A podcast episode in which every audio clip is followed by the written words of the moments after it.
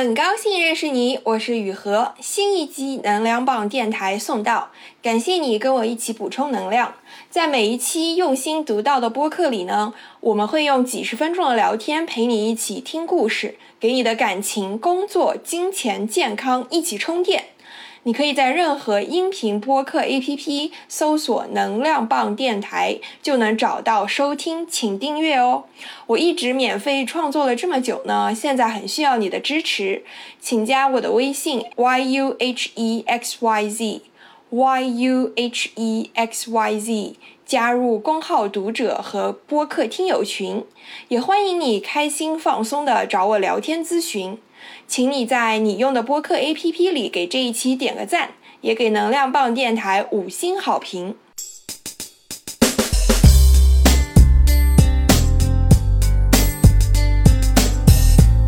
在第三十一期北京土著的接地气聊天之后，听众对于上海土著的呼声很高，所以这期呢，我们来聊一聊上海土著的刻板印象。这期的嘉宾 Gloria，她是我在复旦的室友，是让我打破对上海人的刻板印象的一个女生。那个时候呢，我们寝室四个女生都预测她会是我们寝室第一个结婚生孩子的人。后来果然确实是，她毕业之后呢，也是跟跟一个上海人结婚了，刚刚生了孩子，现在在微软工作，父母都在身边帮忙带孩子，也算是上海人的典型小家庭吧。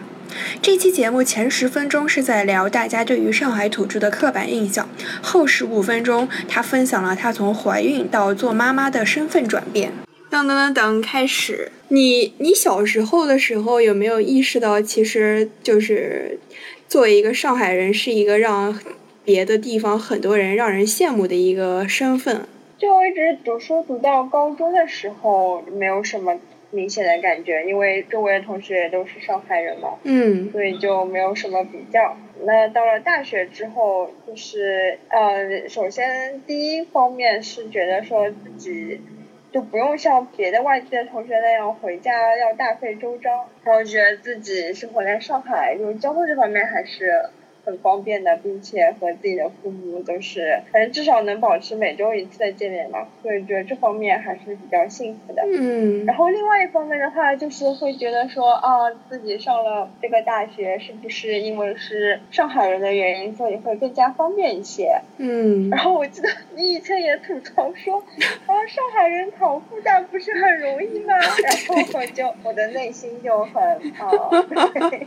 然后就有点自惭形秽的样子，但是就是就是就大一这种对于上海人这种优越性的认知还是比较朴实的，就不会往那种什么现在比较现实的那方面去倾向。哎，那你工作之后身边有没有一些就是别的别的家乡的同事，他们就是非常非常非常努力的在升上海户口什么的？嗯，一方面就是说。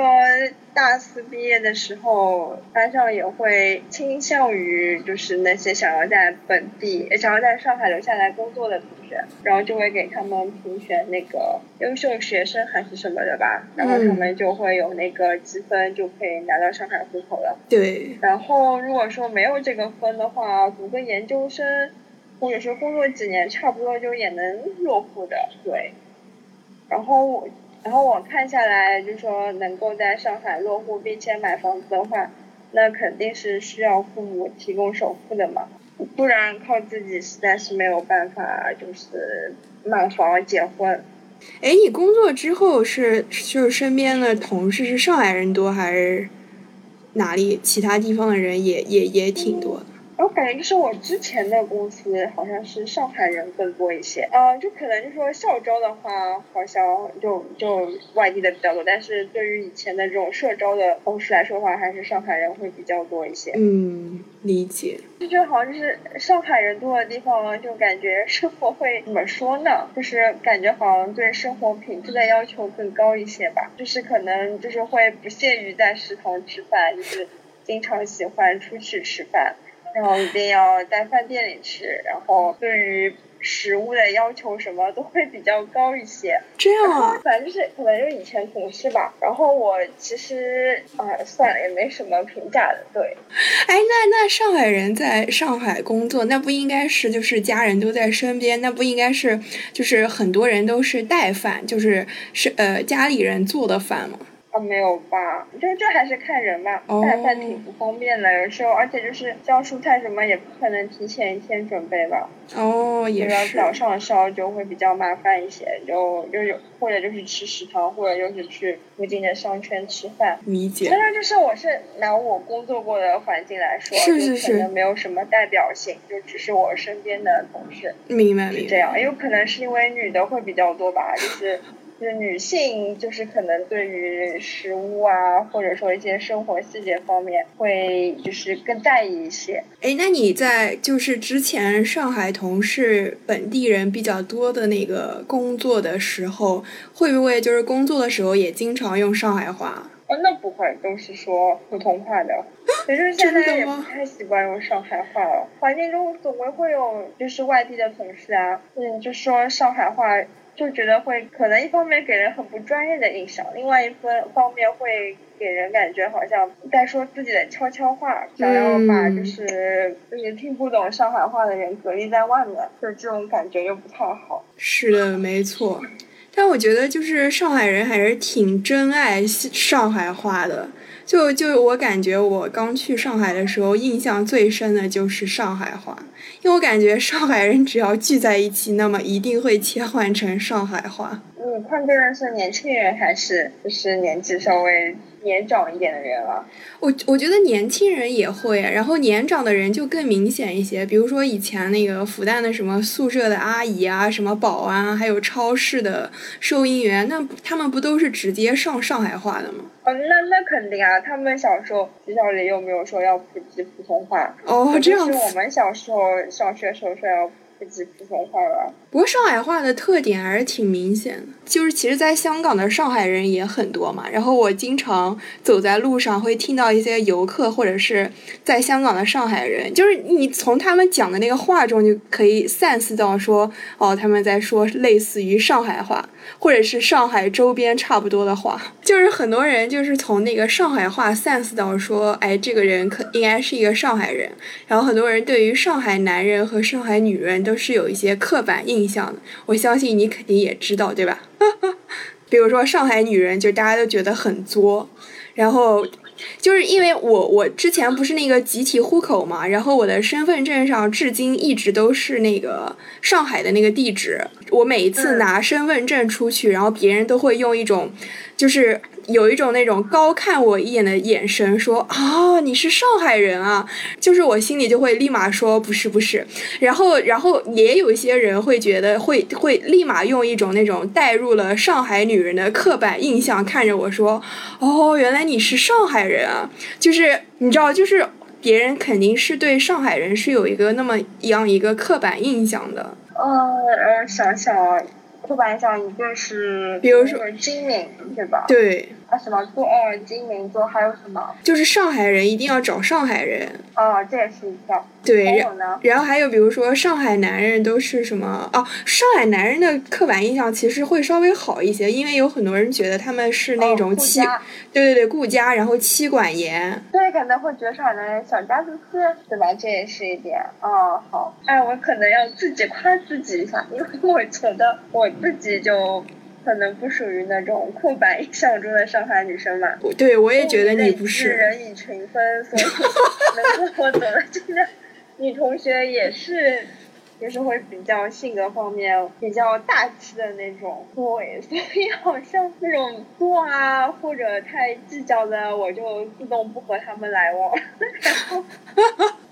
我觉得好像没有什么代表性或者经历。是是是，我觉得这些也只是大家对于一个就是一类一类人的一个刻板印象吧。因为就是你说上海人，人和人之间都是不一样的。对，以前你说什么，我觉得你不像一个上海人，对，我就觉得好像对我是一种赞扬。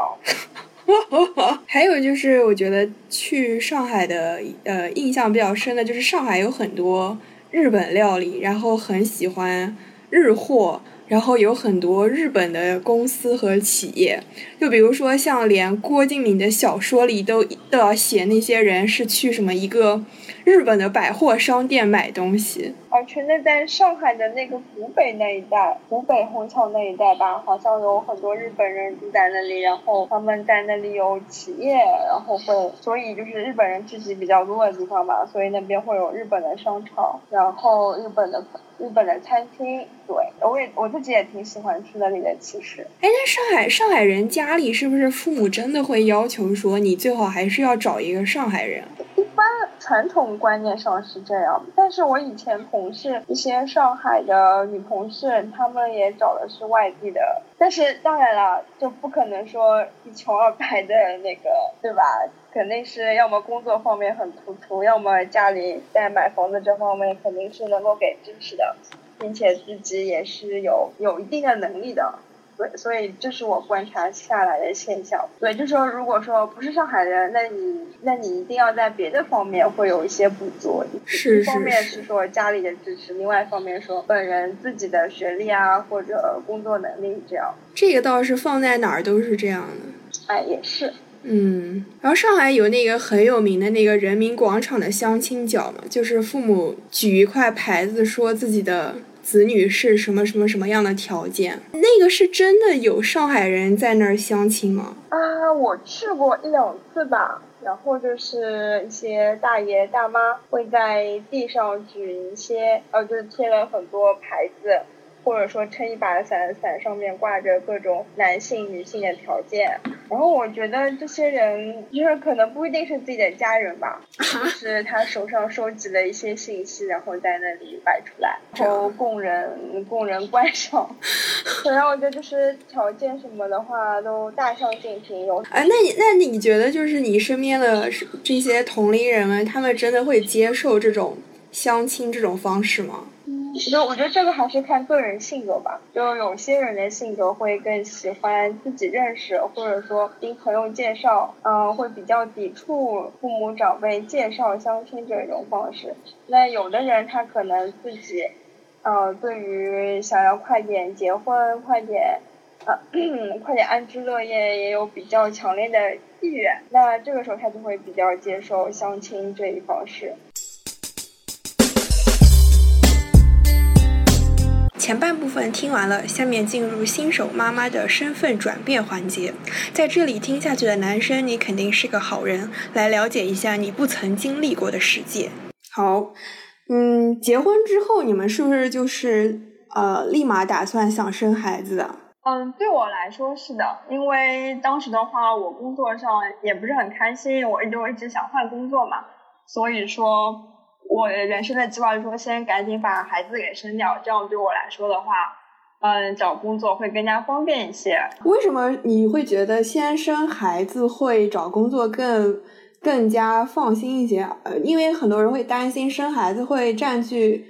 呃，很多时间精力对工作是有影响的。为什么你会觉得要先生孩子呢？因为如果说我现在就换工作的话，一方面我对外的身份就是一个已婚未育的女性，对吧？对。那个其实找工作的话，确实是有一定的劣势的。然后如果说你换了工作的话，一开始肯定都要适应很长时间。那么你可能适应了一年，然后这个时候说啊，我要生孩子去了，就对自己的影响也有点负面。所以我觉得还是现在在这样一家已经待了四年多的公司，先把这件人生大事给做了，然后之后的话换工作会更加方便一些，然后就可以心无旁骛嘛。嗯，明白你的意思，就反正不如先变成一个职场妈妈的这样一个角色，别人对你的这个设定和预想已经比较稳定了，是吧？但其实很多女生都会在就是生完孩子之后。换一下工作哦，这样子，那那当时你的你的老公也很支持你啊？他无所谓吧，就反正是孩子，就毕竟这是一件人生中肯定要做的事情嘛，对吧？也没有勇气说以后我就要做个丁克做，所以说这件事情就是就是一件板上钉钉肯定要做的事情啊，所以就觉得还挺顺理成章的。那你们有为生孩子，比如说备孕啊，比如说家里的那个装修啊，什么环境有做什么准备吗？呃，你就自然而然那个 就是怀孕了有什吗？么特殊的准备啊？哦，因为我看好像有很多人备孕就需要很长时间什么的。哦，可能他们会比较小心翼翼一些吧。哦，然后你们就比较顺其自然的就就怀孕了是吧？对，然后一路上也都比较顺利，然后反应也还好。产检的话就也没有什么波折。嗯，对，这么这么幸运，那你那你是怀孕了，一直上班上上到那个怀孕几个月啊？就上到那个预产期前嘛，反正基本上因为大家也都理解是个孕妇，所以说工作上也不会给太大压力，太 push，反正就朝九晚五把自己的工作完成就好了。然后因为我们是外企嘛，所以这方面的话，就文化什么都还是比较开明的，嗯，就也不会说因为你怀孕了对你呃觉得会给你施加压力，尽量在你怀孕时间压榨你，但这是不这是外企不会有的事情。对对对，对，所以还是比较开明。包括就是外企的话，我觉得哪怕是女老板，她们也会很放心的去生孩子，生个二胎，然后回来之后工作还是会很稳定。我觉得可能就是外企的一个优势吧。那在孕期的时候，你有没有觉得自己的心情 起伏变化很大？嗯，就可能会有一些玻璃心吧，就是可能跟就是跟老公讲话的时候，然后他稍微有一些不顺着我的话讲，这个时候心情就会觉得很脆弱，然 后对，然后就觉得自己好像遭受了天大的委屈一样。我听说是因为孕期的那个激素水平不太稳定，所以会导致心情情绪会有很大的起伏。对，就会比较玻璃心一些。好的，你的总结很到位。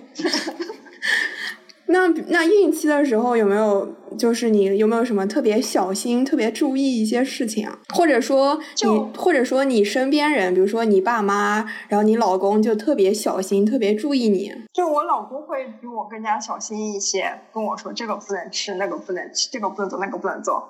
但嗯我一般都会偷偷的，可能下班了自己就去买一个什么东西吃，然后他不知道。好吧，那你那你爸妈呢？爸妈是不是都非常开心，就处于一种迎接一个新生命的那种喜悦之中？就还好吧，毕竟感觉这是一件人人都会做的事情，所以就没有说把这个特别当成一件不得了的大事。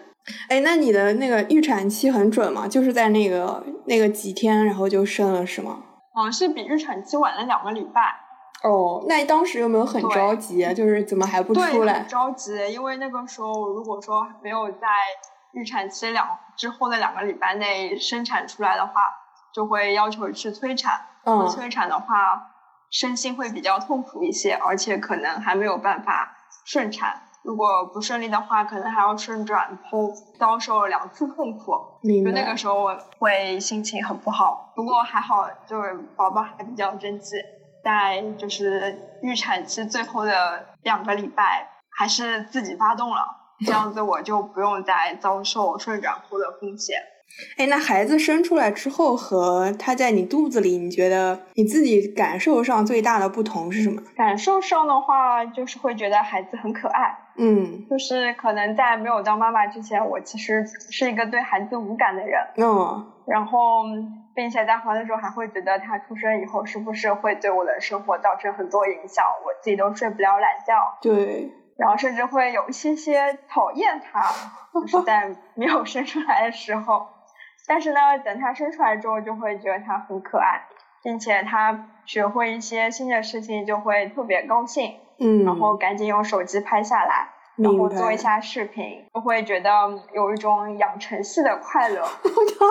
那你那你那你怎么很少发出来的？对，因为我觉得现在年轻人就不会喜欢看别人晒娃，为了不让就是就是觉得这种快乐好像发在朋友圈就只是一个人的自嗨，然后 你发在朋友圈里可能只会让别人觉得讨厌，然后觉得这个人怎么那么婆婆妈妈，然后然后我然后在别人眼里看来可能觉得你们家小朋友其实一点都不可爱，对，所以我觉得就这种东西自己看就 OK 了。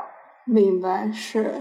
因为我觉得其实不光是晒娃吧，还有很多就是生活中，其实这可能跟个人性格也有关系吧。有的人他就是很喜欢在朋友圈里晒生活点点滴滴，有的人就是不太喜欢晒，觉得我自己看自己知道就 OK 了。嗯，而且我现在觉得就是发朋友圈的人越来越少了。对对对，就是愿意分享生活细节的人也。也不多了，对对对对，没错。就就觉得其实就是说想一下哦，我就能觉得想到好多人，他们从来不发朋友圈。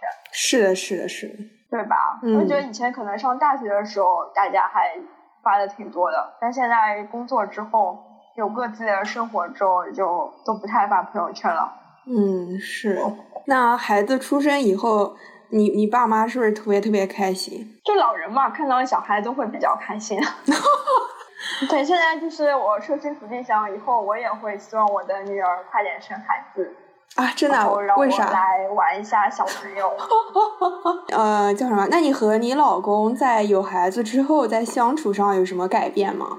改变的话，就是尽量让他有一些参与感吧。哦，对，这点很重要。就是可能有的女生就会自己大包大揽，然后觉得我能自己做就自己做。然后让让对方做的话，做的又不好，反而更加糟心。但是我觉得在这种事情上，还是要尽量的、尽量的让爸爸更加有参与感。嗯。就算他做的不好，也要去让他做。嗯。做的不好，然后就慢慢改进。嗯。因为如果说不让他有参与感的话，他就会一方面他就是没有办法参与孩子的成长，另外一方面的话，他也就会觉得理所当然，觉得这个事情就。就不是我的责任，嗯，对，所以还是要双方都要承担一些事情。呃，那你那你老公或者说你爸妈有没有，就是好像把所有的目光和焦点都关注在你的孩子身上？因为以前的话，因为大家都是独生子女，那可能爸妈都会更加关注你，但现在他们的焦点和目光全部都在你孩子身上，你会不会有点不舒服？这个还好吧，因为我觉得我们也都已经是工作了好几年的成年人了，对吧？已经不是那种会和小朋友争宠的孩子了。哦，所以你们感觉你们家整个家庭的角色变化没有没有什么没有特别明显，是吧？我没有什么，有可能老人会看孩子看的多一点吧，因为大家都是双职工家庭嘛，肯定需要老人在照顾孩子方面要花多一点的精力。然后年轻人的话就负责在外面工作，就是你回去上班之后和你之前产假的那几个月，嗯，是不是需要适应一些不同的东西？嗯，对，就是在产假的时候自己很空。然后也有时间能多和宝宝相处，并且自己也不需要去烦恼工作上的事情。嗯。但是如果说开始工作之后，一方面因为我公司非常的远嘛，每天上下班可能就要花掉三个小时的时间。真的？那所以说，对，然后每天很早就要起床，然后宝宝还在睡觉。外面工作完之后呢，回来之后也都已经七点多了，然后吃个晚饭。然后剩下的时间就是陪宝宝玩，不然这一天就实在是没有时间再和宝宝有亲子的时间了。所以一方面我觉得会逼迫着自己时间利用的效率上面更高一些吧。嗯，就可能如果没有孩子的话，就有些事情工作公司里没有做掉，还会磨磨蹭蹭的想，没关系，我回家晚上我还可以做。但是现在的话就是没办法，我必须要在工作时间里把这些事情全都做掉。那你上班的时候会想孩子吗？这个其实还好，哦，因为就是真的上班，真的在用心工作的话，也不会想一些个人生活上的事情。你生完孩子之后，会不会就是突然加入了很多妈妈群？就是以前没有办法加入这些话题的时候，然后现在突然全都可以参与这些话题了。对，然后就是我会选择加一些群嘛，然后包括公司也经常会有一些。就是怎么教育孩子的讲座，我也会比较关心一些。对，我觉得就是这些讲座的话都还挺好的。然后有的是教你怎么跟孩子一起阅读历史，有时候是讲怎么管教孩子，怎么样和孩子沟通。然后我觉得很多东西并不光光是就是亲子当中才用得到的。对对对。就比方说，我刚刚说到，比方说什么读历史啊，其实自己也可以读嘛。还有就是，还有就是，如何和孩子沟通的话，其实这种沟通的准则也是，也是放之四海皆准的，对吧？不管是和同事啊，还是和自己的朋友啊，其实这些沟通法则都是适用的。所以我觉得这个过程的话，就是也是让自己，就是说扩展自己视野吧。哎，那你和你老公在教育孩子上有没有过一些什么分歧啊？分歧呀，我觉得最大分就是学区房的分歧吧。就可能我会希望小孩子能够上一个很好的小学，嗯，但是他的话就觉得就觉得顺其自然，就好像为了为了让小孩子上一个小学，然后全家大费周章、大动筋骨的去买一套房子，然后甚至说是为了他什么租房子之类的，就好点得不偿失。对，所以说现在的分歧主要还是在这里。哦，那你们应该也会就是在这两三年之内把这个问题考虑清楚吧？好像也现在也不急着去考虑学区房吧？哎，但是两三年其实很快啊。哦，是，而且房价涨得比你想象的要快。哎，不过上海房价现在是平缓了。那你们你们在讨论，比如说像小孩教育啊，比如说学区房这些问题的时候，会不会让你爸妈和他爸妈参与进来啊？这时候不会，因为我觉得我们现在已经，这应该是我们自己的事情了。哦。厉害厉害，很独立，就除非可能可能到了需要啃老的时候会应我他们。明白明白。需要啃老的时候就不会。明白明白，就是你们已经是一个独立的小家庭，你们要做出你们这个小家庭的一些选择，对吧？嗯，对对对对，我觉得这一点说的很好。对。哎，那你爸妈或者说他爸妈会不会在生孩子之后会？比以前要频繁的参与到你们家庭的一些生活事情上面。哦，这是肯定的嘛，因为我前面也说过，双职工家庭肯定要老人照顾小孩的，对吧？对。哎，那那那这样的话，就是因为我也看到很多电视上面演那个老人带孩子会跟年轻人的想法有一些不同。那有没有发生过，比如说长辈带孩子和那个你们的想法不一样的时候？我觉得，如果说你要问我这个问题的话，我可能不是一个很典型的例子。养孩子会比我更精细一些。哦，这样子啊。对，像我就是会很随便，觉得就是随便吃什么，吃的粗糙一点就粗糙一点，他们就会特别精细，特别谨遵医嘱。明白明白。像我就觉得哦，就是我小时候反正也就随便这样跌跌撞撞长大了，然后也没有说一定要把东西都给都给弄烂弄碎，也就这么长大了。但他们就会非常遵嘱医生的话，所以就是这方面我没有什么烦恼。那那月嫂呢？因为我听说请月嫂也是一个非常非常麻烦，要考考考量很久的事情，是吗？你说是月嫂还是育儿嫂啊？呃，都说吧。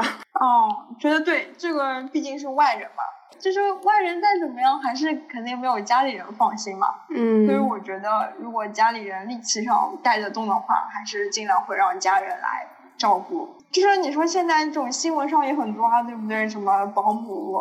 什么搞个什么事情，对吧？然后可能自己家人都有生命安全，然后有时候生活上肯定会有一些矛盾，嗯，但是很多事情你又不好说出来，然后只能憋在心里。而且现在就是感觉这种保姆育儿嫂又特别金贵，对吧？是的，就是你还一定要讨好他，你不跟他搞好关系，你就生怕他在家里搞个什么事情。是，对。所以这方面的话，我还是会。更倾向于让家人自己带吧。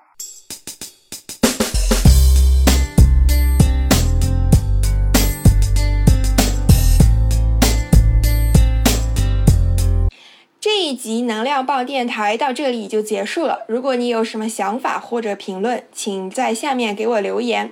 如果你觉得聊天内容对你的朋友也有帮助，也请转发语音给你的朋友。你可以在任何音频播客 APP 搜索“能量棒电台”，就能找到收听并且订阅这个播客。也请你在你用的播客 APP 里给这一期点个赞，也给能量棒电台五星好评。我一直免费创作了这么久呢，现在非常需要你的支持，请加我的微信 yuhexyz，加入公号读者和播客听友群。